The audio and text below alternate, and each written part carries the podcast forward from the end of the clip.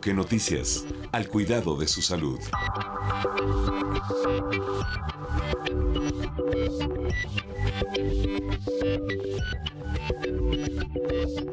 Bueno, les adelantaba que conversaría con el doctor Jerónimo Rodríguez Cid, oncólogo médico, profesor de oncología e investigador en instituciones de alto prestigio, médico cirujano por la UNAM, es oncólogo médico. Y pertenece también como investigador a instituciones de prestigio, profesor en oncología, eh, especialista en inmunoterapia y terapias dirigidas. Buenas tardes, doctor. Gracias por tomarnos la llamada. Hola Adriana, ¿cómo estás? Buenas tardes eh, a todos. Eh, al contrario, gracias por invitarme. Bueno, estoy viendo que eres, ¿te puedo hablar de tú? Por supuesto, por favor. Gracias. Que eres especialista en inmunoterapia y eso queda claro, pero ¿y terapias dirigidas? ¿Qué es eso de terapias dirigidas? Terapias dirigidas es un tratamiento sistémico contra el cáncer que se basa en el conocimiento de alteraciones genéticas que el cáncer pueda tener y, medicamentos que por lo tanto eh, eh, modifican esas alteraciones genéticas en las células cancerígenas para eh, atacarlas y destruirlas. Ya, en cual, de cualquier tipo de cáncer en cualquier parte del cuerpo. En, muchos tipos de cáncer, no todos, pero la, en muchos tipos de cáncer hay tienen alteraciones genéticas que podemos eh, evitar con medicamentos que nosotros llamamos medicamentos contra mutaciones accionables, mm. que lo que hacen es han resultado ser más eficaces que los tratamientos tradicionales como la quimioterapia. Bueno, pues gracias por, por esta aportación a una de tus especialidades, doctor Jerónimo Rodríguez. Pero el tema que nos ocupa y por el que te pedimos nos tomaras la llamada es el vapeo, los vapeadores y que hay quienes dicen no es cierto, no causan daño. Cada vez se ven a menores de edad con un vapeador que porque sabe rico, le dicen a sus papás no es cierto, no hace daño, mira, no hay humo pero sí hace daño. Pero tú como especialista del Instituto Nacional de Enfermedades Respiratorias, ¿qué les dices a quienes lo usan y a, y a quienes no lo usan, pero que les han dicho que no hace daño, tanto a los que los utilizan como a, los fumadores pasivos. Como a los fumadores pasivos. Exactamente. Bueno, aquí, a, ver, habrá que empezar haciendo algunas diferencias con el tabaquismo tradicional, cigarrillo puro, etcétera. El, el, el vapeador no ocasiona humo y por lo tanto no ocasiona un riesgo como de tabaquismo pasivo. El vapeador inicialmente, Adriana, eh, eh, surgió como un método para intentar disminuir la adicción al tabaquismo. Es decir, sabemos que el tabaquismo, el cigarrillo, tiene alrededor de 400 agentes carcinógenos, que eso es lo que explican que el tabaquismo esté asociado a un gran porcentaje de cáncer, no solamente cáncer de pulmón, sino muchos subtipos de cáncer.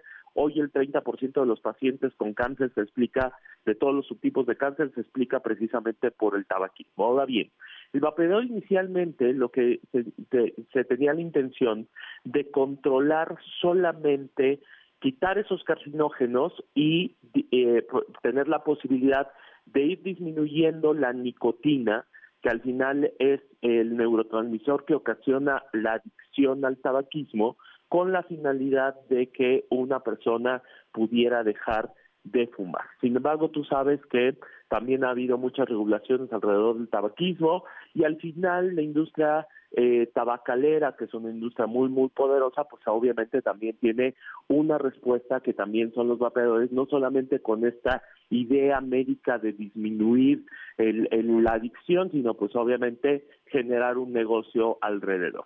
Y hay muchos mitos alrededor de, sobre todo lo que tú mencionabas, de que el vapeador no ocasiona o no está asociado a enfermedades, por ejemplo, como cáncer y específicamente cáncer de pulmón aquí hay que tener algo en cuenta, que es cierto si somos muy pragmáticos y ortodoxos. No hay un estudio todavía, no significa que no lo vaya a haber, pero todavía no hay un estudio que nos ligue perfectamente el vapeador a un daño eh, crónico eh, que se asocie a cáncer, porque algo hay que hay que tener en cuenta para que haya un factor de riesgo, ya sea tabaquismo, vapeador, y que eventualmente haya cáncer, eh, tienen que pasar mucho tiempo. Es decir, el tabaquismo no es que tú te fumes hoy un cigarrillo y mañana tengas cáncer, eh, tienes que fumar durante mucho tiempo, muchos años, para que haya lamentablemente el daño eh, genético en las células del pulmón para que eventualmente eso conlleve un cáncer. Lo mismo con el vapeador. El problema es que el vapeador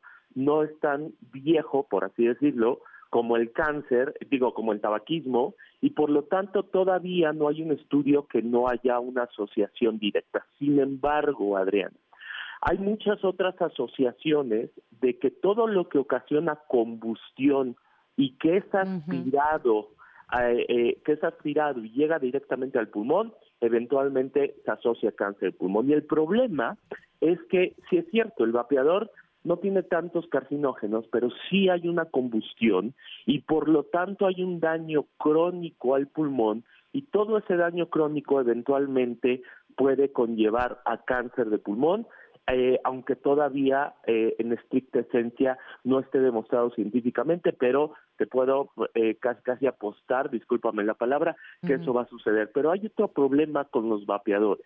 A diferencia del tabaquismo, donde el, el, el, el paciente, la persona fumadora tiene que fumar durante mucho tiempo para empezar a tener problemas de enfisema pulmonar o problemas de bronquitis crónico, o problemas de cáncer de pulmón o problemas de cáncer de vejiga, etcétera, etcétera. Con el vapeador hay un porcentaje de eh, eh, personas que tienen daño pulmonar agudo asociado a algo que se llama neumonitis intersticial. ¿Qué significa eso?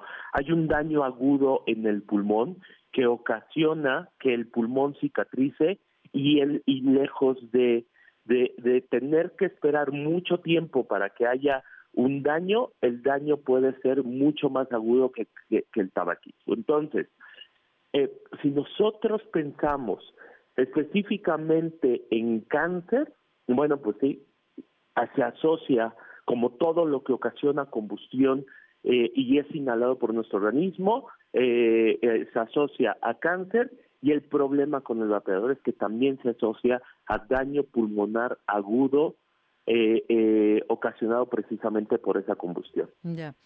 Pues qué claro está haciendo y ya hay preguntas de nuestro auditorio que te pido por favor respondas. te presento a Gastón Fentanes, compañero aquí en cabina, y él Mucho está en, en, contacto con, con, eh, con, nuestro auditorio a través de, de, de, mi X. A ver, Gastón, por favor, te saluda el doctor Jerónimo Rodríguez. Gracias, doctor Rodríguez, muy buenas tardes. Serena del auditorio nos pregunta, ¿qué tipo de químicos está compuesto el vapeador? El vapeador principalmente no tiene, tan, no tiene tantos químicos, sí tiene algunos aceites eh, que pueden generar precisamente ese daño agudo. No, se, no tiene tantos carcinogénicos como los tiene el tabaquismo o un puro, pero, pero, pero sí tiene diferentes concentraciones de nicotina. Y eso es importante, es decir, la nicotina es el neurotransmisor que todos tenemos, pero que estimula tanto el tabaquismo como los vapeadores, que nos vuelven adictos a eh, el tabaquismo. Es decir, el tabaquismo hay, eh, no es no es es una enfermedad, hay que contemplarlo como tal, es una adicción eh, y el vapeador también es una adicción porque al final esta nicotina que es un estimulante es lo que hace que nosotros nos volvamos adictos. Entonces, eh, si bien no tiene tantos carcinógenos, tiene algunos, eh, sí, claramente también los tiene, aunque tiene en menor, en menor grado comparado con el tabaquismo. Eh, oye, y hay algunos, doctor Jerónimo Rodríguez, jefe de oncología torácica del Instituto Nacional de Enfermedades Respiratorias, al, eh, que contienen los vapeadores sabores de manzana, de bueno, para hacerlos más atractivos. ¿Qué hay de estos saborizantes en los vapeadores? Eh, ¿Pueden causar también algún daño o no? El, el, saborizante en general no. El saborizante es un, es claro que también es un compuesto químico, por supuesto, y depende mucho de entre tipo de compuesto químico con el que se utilice, pero el saborizante generalmente no es el responsable directo de que haya ni, ni una adicción, ni un daño, ni agudo, ni, ni crónico.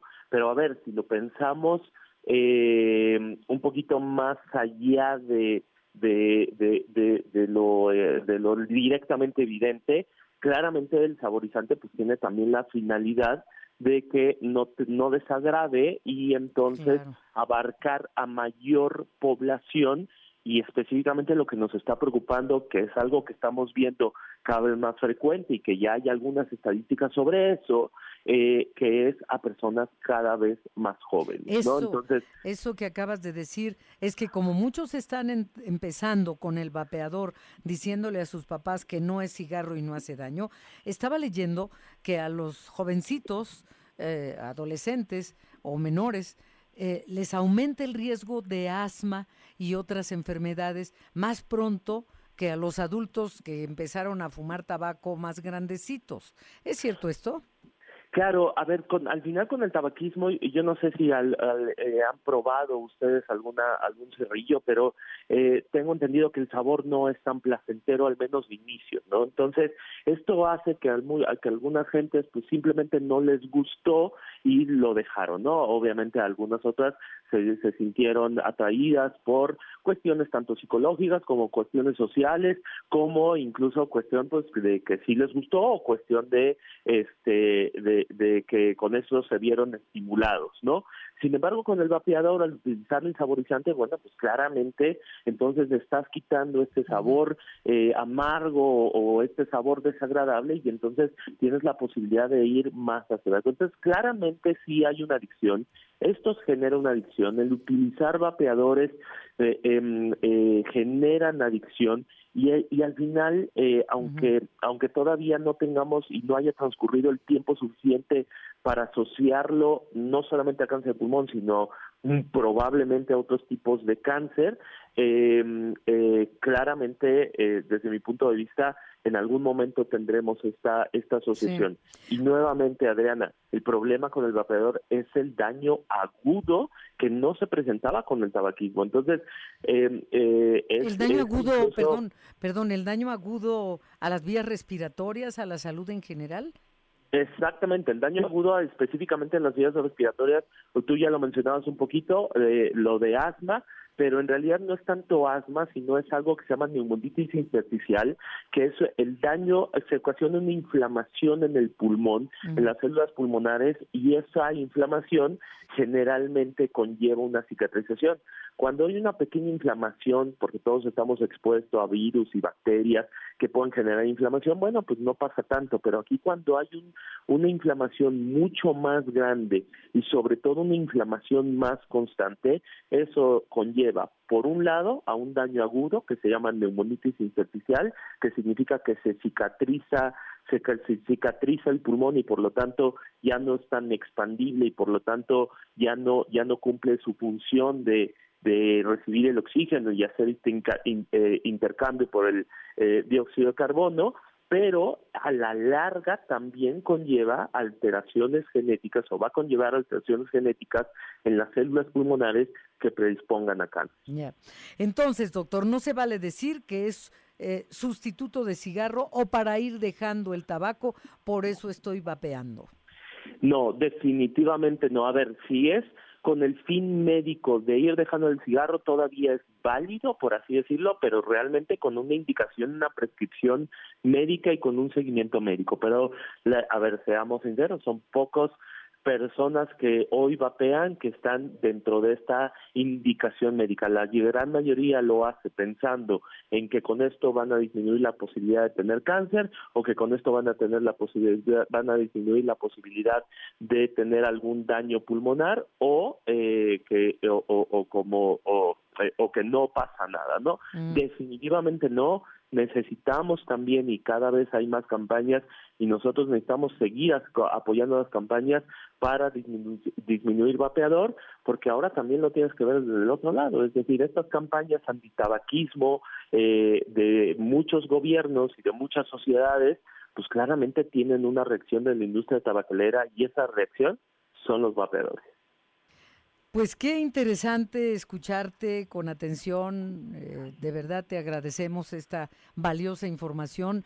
Quiero reiterar que el doctor Jerónimo Rodríguez Cid es jefe de oncología torácica del Instituto Nacional de Enfermedades Respiratorias. También es profesor de oncología, investigador en instituciones de alto prestigio. En fin, eh, sabe de lo que está hablando, quiero decirles. Y pues eh, conforme pasen los años se irá teniendo mayor información y se irá confirmando lo que ya se va viendo, ¿no, doctor?